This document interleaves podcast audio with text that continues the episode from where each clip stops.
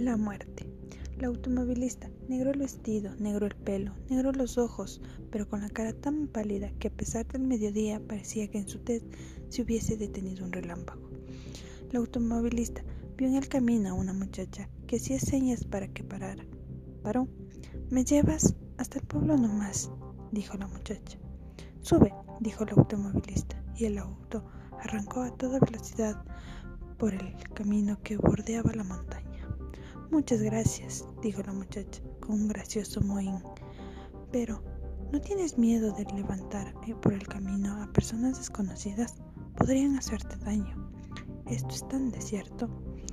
No, no tengo miedo. ¿Y si levantaras a alguien que te atraca? No, tengo miedo. ¿Y si te matan? No tengo miedo.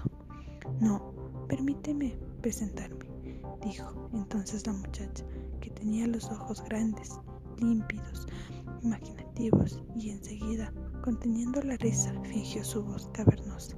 Soy la muerte, la muerte. La automovilista sonrió misteriosamente. En la próxima curva, el auto se desbarrancó.